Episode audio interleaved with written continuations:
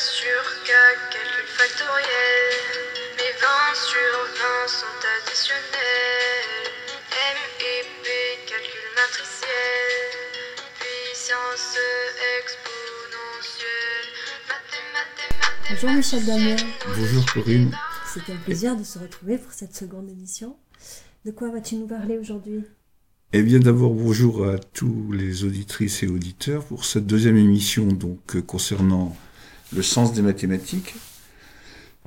Donc après avoir introduit cette émission la, dernière fois en donnant un peu le sens que j'attribuais à ce que je vais dire et en parlant en particulier de manière générale du plaisir de faire des mathématiques et comment ça s'est intégré dans l'ensemble de l'histoire, je vais aujourd'hui entrer en- dans le vif du sujet en parlant des débuts des mathématiques et en particulier de Thalès, qui constitue un moment euh, important, même si c'est quelque chose d'un peu mythique. Thalès était un savant, tu peux nous en dire davantage?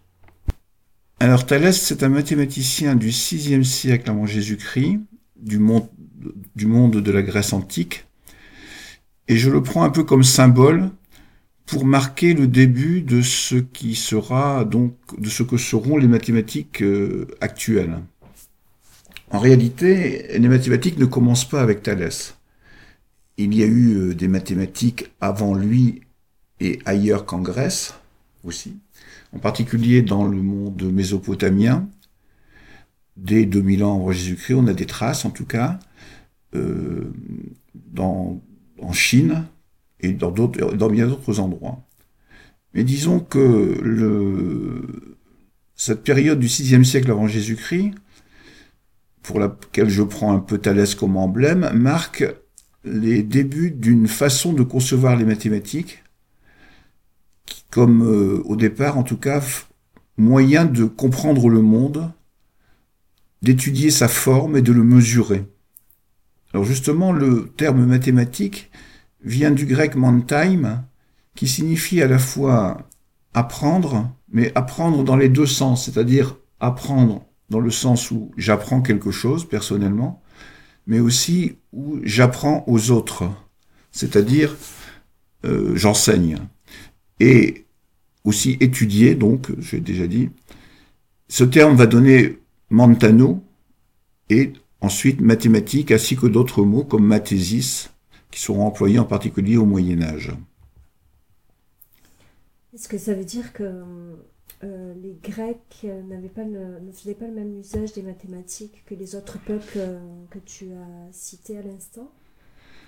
Alors, les Grecs, disons que, de manière un peu d'ailleurs arbitraire, parce que c'est très difficile de, comment dire, de, de classifier de cette manière peut-être les pratiques des mathématiques, mais je dirais que, en simplifiant beaucoup, on peut dire que les mathématiques d'avant Thalès, d'avant les Grecs, ce sont des mathématiques algorithmiques.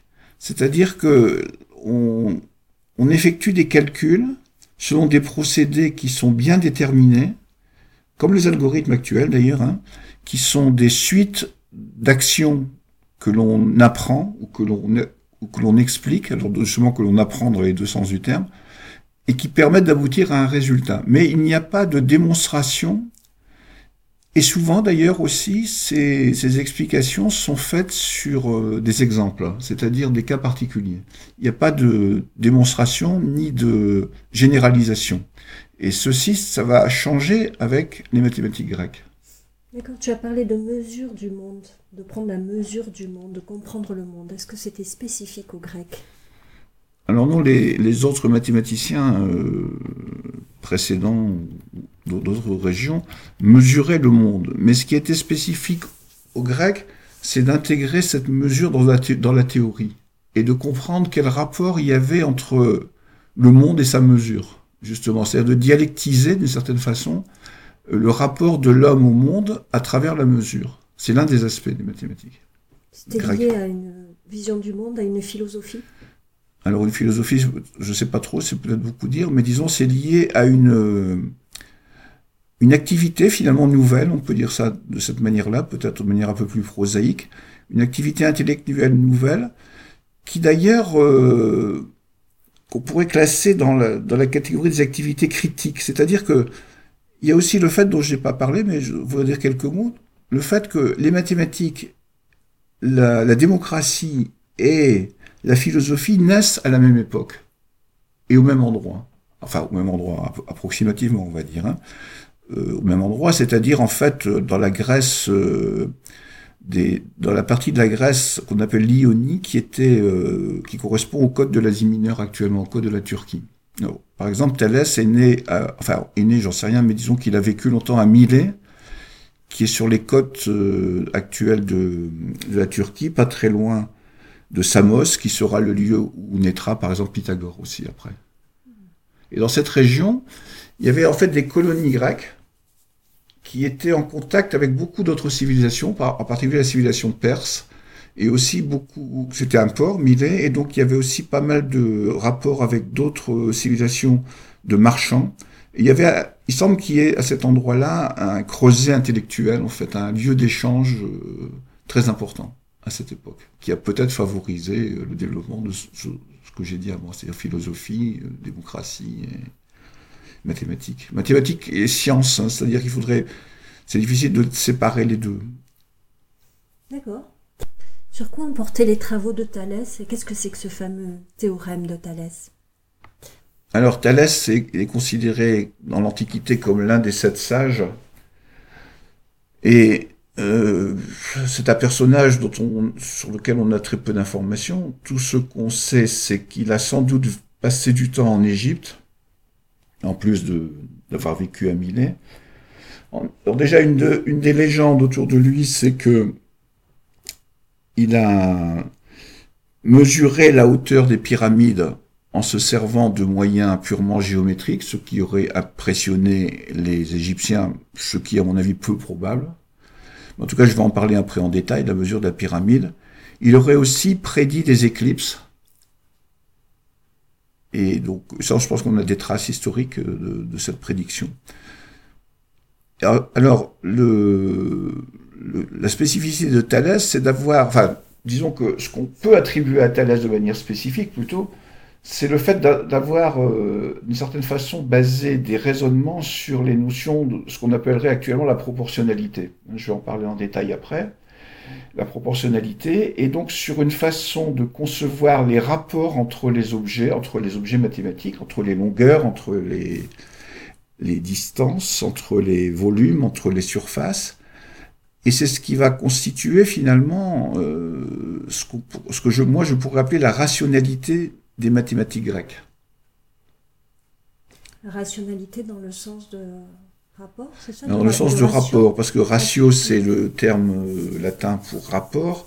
Alors il faut faire attention qu'effectivement, rationalité, tu fais bien de le préciser, ça n'a pas de, rapport, ça n'a pas de rapport, façon de parler. Ça n'est pas en relation exacte avec le mot, avec ce qu'on attribue actuellement au, rationnel. Hein, c'est pas opposition rationnelle, irrationnelle. La rationalité, c'est le fait de mettre des choses en relation, finalement, en, en rapport. Alors justement, parlons de la pyramide. Hein, la pyramide, donc, euh, comment Ça va être un peu difficile d'expliquer ça à la radio, mais je tiens quand même à en parler. Alors, ceux qui ont suivi mon cours à l'UTL euh, il y a quelques années, j'en avais parlé en détail, je vais consacrer le premier cours à ça. Et donc, euh, comment mesurer la hauteur de, la pyramide, sachant que même, en montant dessus, bah, la hauteur, elle est en fait à l'intérieur de la pyramide, donc on ne peut pas la mesurer directement. Donc il a essayé de la mesurer en faisant une image réduite de la pyramide. Et pour ça, il s'est servi de son ombre l'ombre de la pyramide, un jour de soleil, ce qui est fréquent quand même en Égypte, euh, va être une image réduite de la pyramide. Alors, euh, on dit qu'il s'était mis au... Il faut essayer de vous imaginer la, situation mentalement. Donc vous, êtes à quelques distances de la pyramide et on dit que Thalès s'était mis, disons, à l'extrémité de la pyramide, l'extrémité, pardon, de l'ombre de, de la pyramide, à la pointe de l'ombre, il avait planté un bâton, qui fait par exemple 1m50 de haut, et ce bâton avait lui-même une ombre. Et on fait en sorte que, disons, l'ombre de la pyramide et l'ombre du bâton sont dans le prolongement l'un de l'autre. Ce qui fait que ça détermine deux triangles rectangles, constitués par le, pour le petit, disons, par le bâton l'ombre et le segment qui joindrait le sommet du bâton au sommet de l'ombre. Et pour la pyramide, même chose.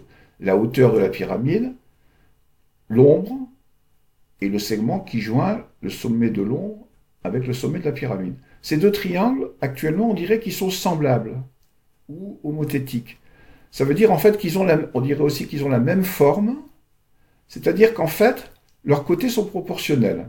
Alors si je prends par exemple euh, l'exemple que je viens de citer, supposons que le bâton fasse 1,50 m et que son ombre fasse 2 mètres. Si l'ombre de la pyramide est 10 fois plus grande, par exemple fait 20 mètres, c'est que la hauteur de la pyramide est 10 fois plus grande que la hauteur du bâton, ce qui ferait 15 mètres. Alors c'est beaucoup plus que ça en réalité, mais c'est un exemple que je donne. Donc c'est un moyen, on va dire, indirect, donc c'est un moyen calculatoire, ça c'est important pour la suite, de trouver la hauteur de la pyramide sans aller la mesurer. En gros, à distance, en fait. En faisant finalement un schéma réduit, hein, avec l'ombre. Alors il faut bien sûr qu'il y ait des conditions particulières, il faut que les rapports entre les côtés restent égaux, et ceci, c'est en fait euh, une conséquence du fait que les deux triangles dont j'ai parlé, le petit triangle qui est la réduction de, la situation, et le grand triangle qui est la situation elle-même, sont en fait formés avec des angles identiques. Comme les angles sont identiques, l'un est une déformation de l'autre, mais sans, modifier les rapports entre les longueurs. Alors, on dit encore une fois que ces triangles sont homothétiques ou semblables, et ceci constitue en réalité l'essence de ce qu'on appelle le théorème de Thalès actuellement. On présente autrement à l'école de manière un peu plus compliquée, à mon avis, et un peu moins naturelle, mais tout est dans cette figure. Tout est dans cette figure, c'est-à-dire comparer deux triangles qui ont des angles égaux permet de comparer leurs angles. Et c'est ça qui est important. Alors, je précise un peu plus. Donc, qu'est-ce qui est en jeu dans ce théorème de Thalès? Alors d'abord, du point de vue, on va dire, euh, euh, méthodologique, je l'ai déjà dit, le théorème de Thalès, c'est quelque chose qui permet de calculer à la place de mesurer. Ça, c'est déjà quelque chose d'important. Encore que ça a dû se faire avant. Ensuite, euh, ce qui est en jeu et ce qui va subsister de l'essence mathématique du théorème de Thalès, c'est l'idée de proportionnalité. Donc, alors, à cette époque-là, euh, la proportionnalité est exprimée d'une manière tout à fait différente de ce que l'on exprime actuellement. Par exemple, dans ce que je viens de décrire, on dirait le petit côté, l'ombre du bâton est à l'ombre de la pyramide, ce que la hauteur du bâton est à la hauteur de la pyramide.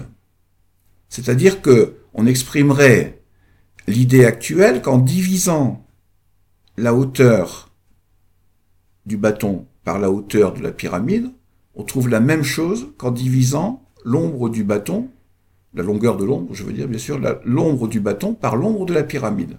Ça s'exprimerait, actuellement sous la forme d'une égalité de deux fractions, deux rapports. Alors, la possibilité de faire cette égalité, qu'on appelle la proportion, on dit que les côtés des triangles sont proportionnels, c'est l'essence du théorème de Thalès. Alors ceci met en jeu une, euh, des rapports, donc. C'est pour ça que tout à l'heure j'ai parlé de rationalité. Hein, ratio, c'est le rapport. Et finalement, on, peut imaginer, bon, c'est un peu, peut-être m'avancer beaucoup, mais je préfère prendre cette simplification-là pour expliquer clairement les choses. On peut imaginer que, à cette époque-là, on a pensé que tout pouvait être décrit mathématiquement par des rapports de ce type. C'est-à-dire que tout ce que l'on pouvait mesurer, on pouvait le mesurer en écrivant des rapports entre des quantités, comme les longueurs. Ce qui a d'ailleurs aussi posé des problèmes parce que finalement on ne pouvait aussi le faire qu'entre des longueurs, qu'entre des grandeurs de même type. Là ce sont des longueurs. Donc on pouvait comparer une longueur avec une autre longueur, un volume avec un autre volume, mais pas une longueur avec un volume. Ça, ça posera des problèmes plus tard. Alors, ce, cette euh, rationalité, cette façon de, de voir les rapports entre les choses, va amener un problème qui va qu'on va étudier après quand on parlera de Pythagore. Ce problème, c'est que, euh, étant donné que les Grecs ne connaissaient que les nombres entiers et les fractions, une fraction étant un quotient de deux nombres entiers. Par exemple, 2 tiers, c'est une fraction parce que c'est composé de deux nombres entiers, 2 et 3. Mais il existe des nombres qui ne sont pas des fractions, ce que ne savaient pas les Grecs. Les Grecs ne travaillaient qu'avec des nombres entiers. Et du coup, une des idées qui va naître à cette époque-là, et un des problèmes qui va naître à cette époque-là, c'est est-ce que je peux toujours représenter un rapport de deux longueurs par un rapport de deux nombres entiers? Et on va voir après que cette idée va être ruinée très vite par Pythagore. Et ça, c'est, j'anticipe sur la suite. Ça, c'est quelque chose de très important. Hein. L'idée que, l'idée primordiale, on va dire, que le rapport de deux grandeurs puisse être ramené au rapport de deux nombres entiers, c'est une question qui va occuper les Grecs d'abord, mais qui va surtout occuper les mathématiciens dans toute l'histoire des mathématiques, quasiment jusqu'au XIXe siècle. On y reviendra bien sûr plus tard. Est-ce que cela signifie que jusqu'à Pythagore, les Grecs euh, avaient tout mis en rapport, tout faisait lien en, termes de, proportionnalité, de rationalité? Est-ce qu'ils pensaient le monde comme ça, en termes de, rapport euh, juste?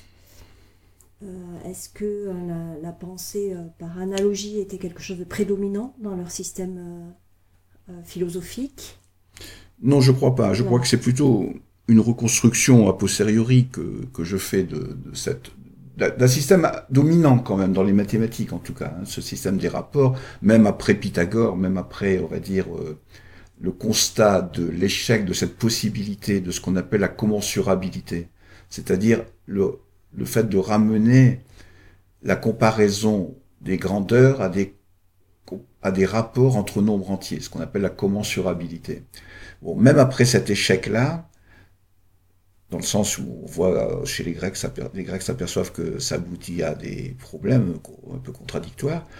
Euh, ça va être quand même un, modèle dominant. Hein, un modèle dominant, là, euh, le théorème de Thalès, donc, en tant que, non pas par rapport au nombre entier, mais en tant que système basé sur les rapports, va être le cœur du raisonnement géométrique, par exemple chez Euclide un peu plus tard, dont on parlera aussi bien sûr, et puis même jusqu'au XVIIe siècle, et même encore maintenant à l'école, en tout cas au collège, c'est le système dominant de, calcul, de mesure, enfin de calcul hors géométrie, on va dire. Hein. Est-ce que, Thalès aurait validé euh, ces figures de style si j'avais dit euh, les branchies sont aux poissons ce que les poumons sont aux êtres humains est-ce que ça correspond bien à, ce qu'il a fait avec euh, la pyramide et le bouton? Oui. le bouton, pardon, le, le bâton. Est-ce que j'ai bien compris? Oui, oui, c'est tout à fait ça. D'autant plus que ça va être repris par Platon dans La République, où il va. Alors, on en parlera sans doute après de Platon, et il va présenter des, des rapports et des rapports entre les rapports comme analogie qui vont permettre de construire des raisonnements philosophiques euh, dans La République, par exemple. Donc, c'est effectivement quelque chose que tu appelles l'analogie, euh, pourquoi pas, mais qui est euh, qui semble important dans la pensée grecque. Après, je ne sais pas dire exactement quelle place ça avait dans la pensée grecque. ce qui me frappe, c'est qu'après ce, ce système, enfin cette pensée du monde, très logique, euh, elle, elle, s'efface enfin, dans les productions qu'on a, les productions artistiques du Moyen Âge par exemple, quand on regarde des représentations, ça ne, artistique, elle ne respecte pas du tout les échelles. Hmm. En fait, on a par exemple des tout petits personnages parce que euh, ils sont, euh, euh, leur statut social ou politique est moins important que le grand personnage qui va être représenté à côté. Donc, on hmm. n'a absolument pas ce, rapport logique, c'est plutôt un rapport de sens, en fait, un rapport qui est vraiment axé sur la signification. Oui. Euh, et donc, euh, il y, a une rupture entre. Euh, enfin, c'est une question, en fait, j'en sais rien, mais est-ce qu'il y a une rupture entre ce monde médiéval qui, qui, a une pensée de la, de la signification avec le monde antique grec qui s'oriente à partir de la logique, de la rationalité? Alors, c'est une question très profonde, à vrai dire. Euh, je vais essayer d'y répondre et puis sans doute qu'on aura à y revenir souvent. Je ne pense pas que ça soit le problème soit dans une rupture avec le monde médiéval. Le problème est d'une certaine façon dans une difficulté intrinsèque que se posent déjà les Grecs. Quel rapport y a-t-il entre notre pensée et le monde? Donc en particulier entre notre représentation du monde et le monde lui-même? Alors je vais prendre un exemple puisque tu parles du Moyen Âge. Effectivement, alors l'exemple que tu prends, mais qu'on pourrait retrouver dans d'autres domaines, c'est l'exemple de la perspective, en fait. Par exemple, avant, avant le XVe siècle, les tableaux sont représentés avec une perspective qu'on appelle quelquefois la perspective sociale. C'est-à-dire que les personnages importants sont grands, même s'ils sont dans l'arrière-plan, ils sont plus grands que les paysans qui sont au premier plan. C'est une forme de perspective. Donc ça veut bien dire qu'indépendamment des mathématiques, puisque dans ces tableaux, il n'y avait aucune tentative d'utilisation des mathématiques, ça veut bien dire que la représentation du monde est une construction sociale. Et les mathématiques vont s'apercevoir de ça. C'est-à-dire que la construction du monde, alors on dirait pas que c'est une représentation sociale dans leur cas, mais que la construction du monde est d'une certaine façon, la construction de notre représentation du monde est, est arbitraire d'une certaine façon. Et ça, c'est aussi une question, c'est vraiment une question extrêmement profonde parce que elle se pose encore actuellement dans la physique théorique. C'est-à-dire qu'on représente le monde avec des objets euh, qu'on a choisis, enfin qu'on a choisis ou qui nous sont imposés par le raisonnement logique ou par du formalisme, mais est-ce que ça représente vraiment le monde? Pour, pour terminer l'analogie, puisque tu l'avais pris comme exemple avec la avec la perspective, eh bien au moment où au XVIe siècle, on va dire, je pense, oui, on invente à Florence, inventé entre guillemets, en disant que la, la perspective au sens actuelle apparaît dans les tableaux. Cette perspective qui fait que par rapport, on représente euh, un rail de chemin de fer, des rails de chemin de fer qui s'éloignent de nous comme de droite, qui finalement se rencontrent à l'horizon, ça pose le problème effectivement de la représentation du, du monde. Puisque qu'est-ce qui est réel? Les deux rails qui se rejoignent à l'horizon sur le dessin ou les deux rails qui sont parallèles mmh. tout le temps? Et D'ailleurs, du point de vue de la la, des rapports de, de nombre dont j'ai parlé dès, dès, le début, des rapports de grandeur, se pose un problème dans la perspective, c'est que les rapports ne sont pas conservés. Ne sont conservés que les rapports de rapports dans la perspective. Alors ça, j'y reviendrai plus tard. Hein, c'est un problème technique, mais très important. Alors les rapports, autrement dit, les rapports tels que les concevaient les Grecs pour la représentation du monde, sont conservés dans une seule géométrie, la géométrie euclidienne. Mais si on change de géométrie, on ne conserve pas ces rapports. Donc c'est bien un choix. Alors là, on va tomber sur le problème de la, du choix de l'axiomatique, mais on ne peut pas tout dire aujourd'hui. Donc les mathématiques, selon le paradigme que l'on choisit au départ, les axiomes ne sont jamais qu'une espèce de voile symbolique ou imaginaire qui est posé sur un réel dont on ne sait rien finalement, oui. puisque ça peut changer, c'est variable selon la, les choix que l'on fait au départ. Euh... Oui, attends, je voudrais dire que voile me paraît négatif, parce que les mathématiques ne servent pas à voiler le réel. Ils servent, je dirais que plutôt. Ça peut atteindre le réel? Alors, je n'irai pas jusque-là, mais disons que le, le, terme voile signifie d'une certaine façon qu'on qu cache.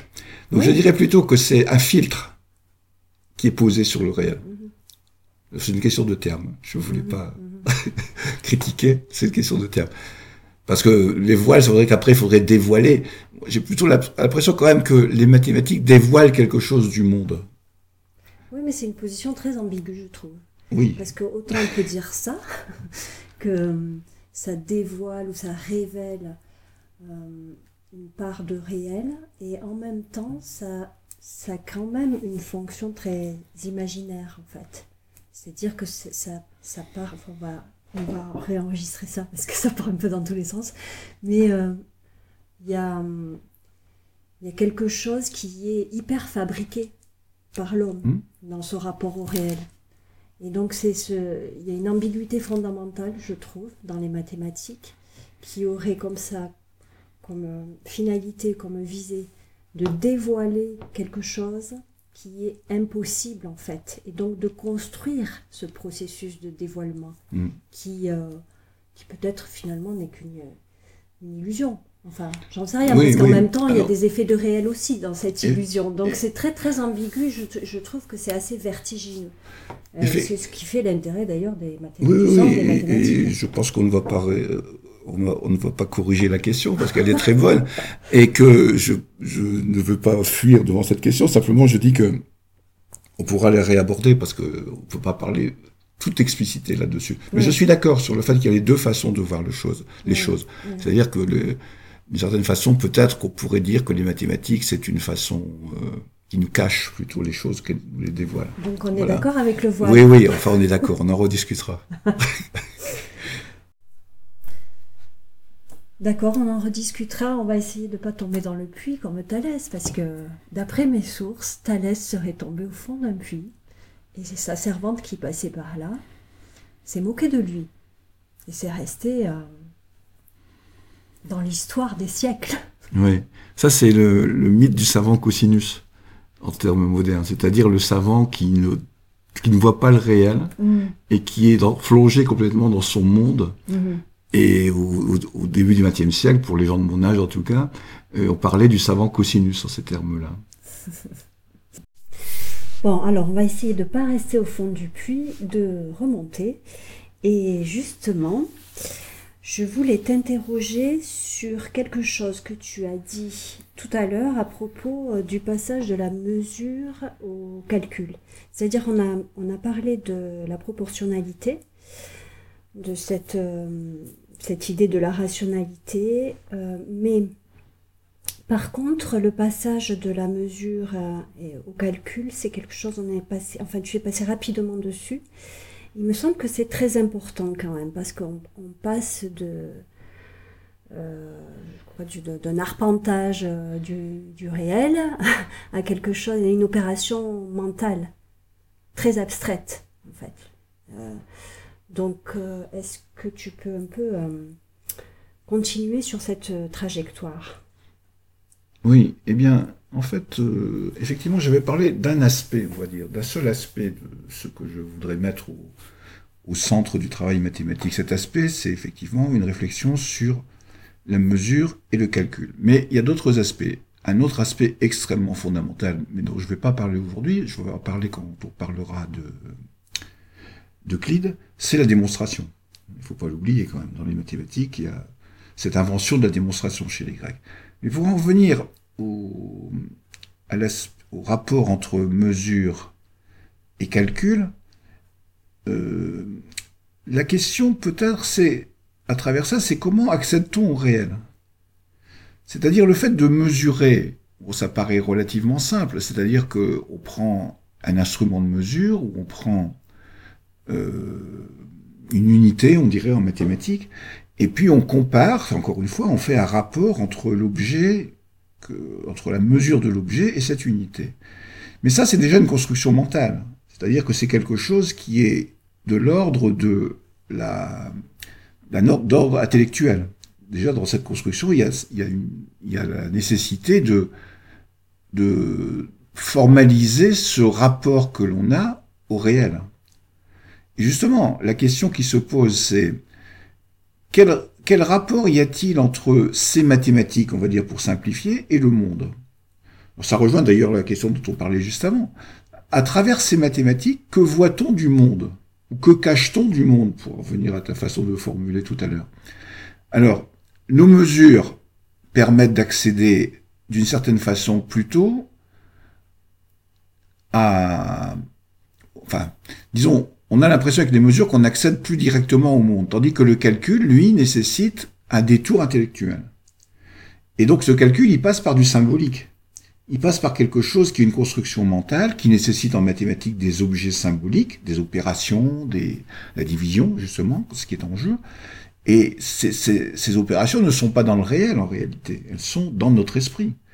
Donc, une question que je, la question donc que je laisse un peu en suspens parce qu'elle est très vaste et qu'il va être, qu'il va revenir sans arrêt, c'est cette question de notre rapport au monde en fait, à travers les mathématiques bien sûr.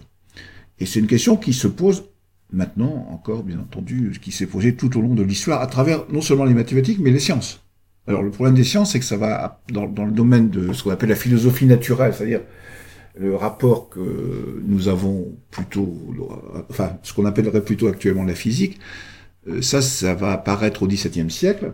le rapport plus précis entre mathématiques, physique et donc et le monde, ça va apparaître au XVIIe siècle. C'est le cours que je suis en train de faire euh, à l'UTL en vidéo sur Galilée, par exemple, en ce moment.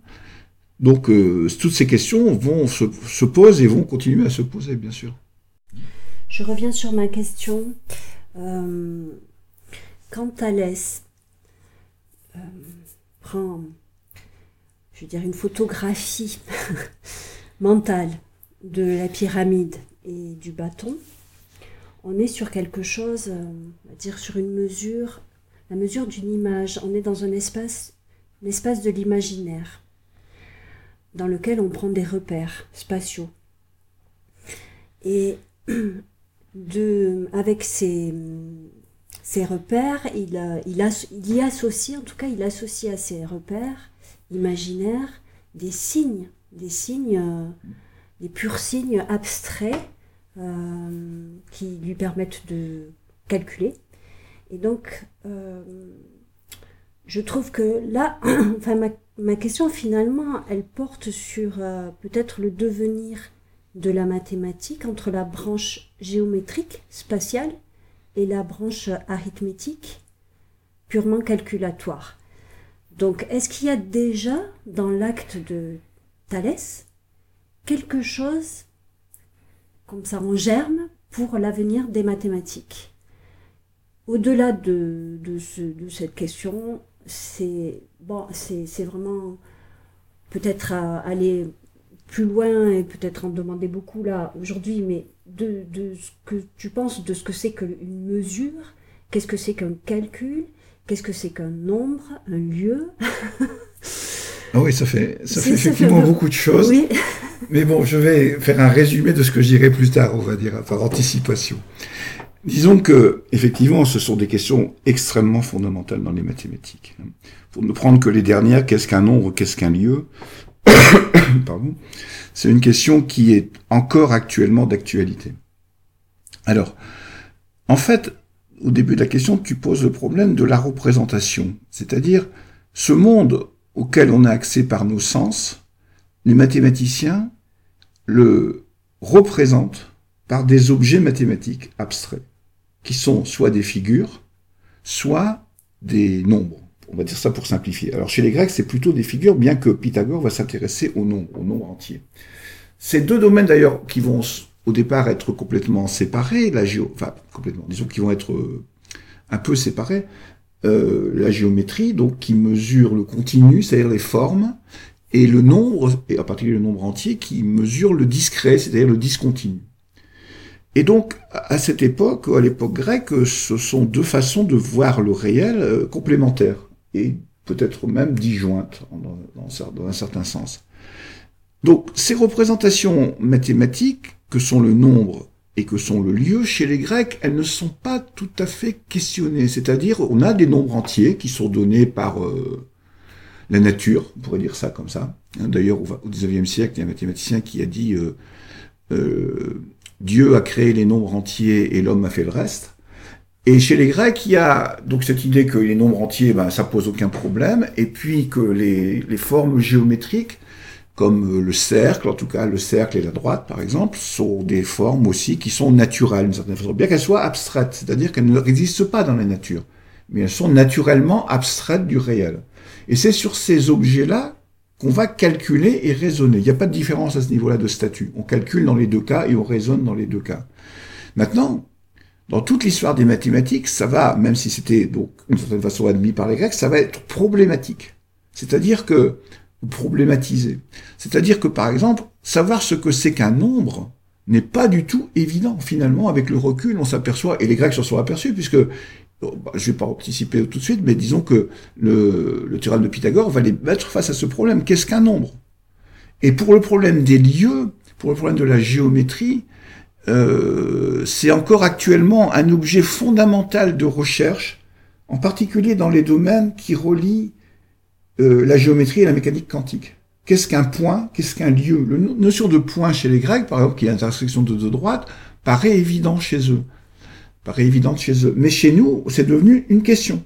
Et ça, et tout au long de l'histoire, ça, c'est une question de toute façon. Ce sont des questions. Il n'y a pas de réponse définitive en mathématiques. Il y a toujours une reconstruction du symbolique qui sert à représenter le réel. Et du sens de ce symbolique aussi. Le réel se représente donc. Est-ce que tu as un, un exemple? Alors, je vais essayer de trouver un exemple concret. Je vais parler un peu des fractales, qui, qui n'est pas lié aux mathématiques grecques, puisqu'ils ne connaissaient pas les fractales, encore que la définition des fractales fait justement euh, référence à cette histoire de rapport. Alors les fractales, c'est un, concept mathématique que certains d'entre vous connaissent peut-être, qui, qui est euh, apparu au milieu du XXe siècle avec Benoît Mandelbrot, qui donc euh, souvent on représente des, fractales comme des objets extrêmement euh, découpés, hein, découpés. Mais c'est pas ça la définition d'une fractale. Alors une fractale c'est une figure. Alors la définition je la donne brute de décoffrage, c'est une figure invariante par homothétie interne. Vous voyez qu'on retrouve le mot homothétie. Ça veut dire quoi? Ça veut dire que si vous regardez la figure ou l'objet hein, euh, fractal. Et si ensuite vous regardez la forme d'un objet fractal et qu'ensuite vous le regardez avec un microscope, puis avec un microscope plus puissant, puis encore avec un microscope plus puissant, donc avec sur des morceaux de la figure ou de l'objet, ben vous voyez toujours la même chose, vous voyez toujours la même forme. Il y a une stabilité des rapports entre les longueurs, justement. Donc on est quand même dans le, voyez, dans le, dans la suite de la géométrie grecque. Alors, pourquoi je parle des fractales? Parce que Benoît Mandelbrot, quand il a inventé les fractales, dans, le livre qu'il a écrit à cette époque-là, qui est, d'ailleurs un livre que tout le monde peut lire, qui ne demande pas de grandes connaissances mathématiques, il parle de la côte de la Bretagne, comme exemple de fractale. Vous savez que c'est une côte extrêmement déchiquetée, et que donc, la question qui peut se poser, c'est comment peut-on mesurer un objet aussi découpé? Donc il imagine alors, je vais reprendre une analyse que fait un philosophe actuel, un philosophe des sciences et historien des sciences, qui s'appelle Jean-Pierre Clairaut. Il prend, comment, comment imaginer ce qu'on fait? Bah, Si vous êtes assez loin de la côte, sur un bateau éloigné de la côte, quand vous voulez mesurer, bah, vous allez avoir quand même des grandes, des grandes lignes droites. Vous allez voir la plage de loin, ça va donner une espèce de polygone formé de grandes lignes droites, donc ça sera assez facile à mesurer. Si vous vous rapprochez avec une barque et que vous longez la côte, vous allez d'abord voir beaucoup plus de lignes droites, beaucoup plus de segments, ça va se découper de plus en plus. Et donc imaginons la suite, vous vous déplacez maintenant le long de la côte en suivant la plage. Vous allez parcourir des, suites de segments, hein, géométriquement, de plus en plus courts en marchant. Vous voyez que quand vous allez vouloir mesurer cette, euh, cette côte de la Bretagne, eh bien finalement, ça va dépendre de la mesure que vous allez obtenir, puisque la mesure là va être de plus en plus grande. La mesure que vous allez obtenir va, être, va dépendre de votre position par rapport à cette côte. Enfin, on peut aller plus loin. Par exemple, euh, Clairaut et peut-être même Mandelbrot prennent l'exemple. Si vous êtes une fourmi qui vous baladez sur la plage, vous allez suivre toutes les, vraiment le long de l'eau, vous allez suivre tous les rochers, toutes les anfractuosités, vous allez avoir encore une distance plus longue à parcourir. Et puis si on descend encore au niveau des atomes, vous aurez encore une distance plus longue. Et finalement, Mandelbrot en arrive à démontrer que on pourrait imaginer que la longueur de la côte de la Bretagne, c'est l'infini. Donc, il y a ce problème de à quoi ça correspond dans le réel, parce que la côte de la Bretagne, ça existe quand même. Mais la mesure que l'on en fait, c'est d'une certaine façon une technique de pensée qui nous y amène à cette mesure. Ça n'est pas la côte de la Bretagne qui est infinie. C'est notre notre procédure de calcul de la mesure qui est, qui amène à ces, résultats. Donc, vous avez un exemple là de, exemple de questionnement de la façon dont nous nous représentons le monde à travers les mathématiques. Eh bien, je crois qu'il va falloir s'arrêter là. Michel, c'était passionnant. Merci beaucoup pour ce voyage entre Samos et Saint-Malo. Et puis, j'espère à bientôt pour le troisième épisode. Eh bien, merci Corinne, et merci à tous les auditrices et auditeurs qui ont eu la patience d'écouter jusqu'au bout. Et la fois prochaine, donc, je parlerai de Pythagore.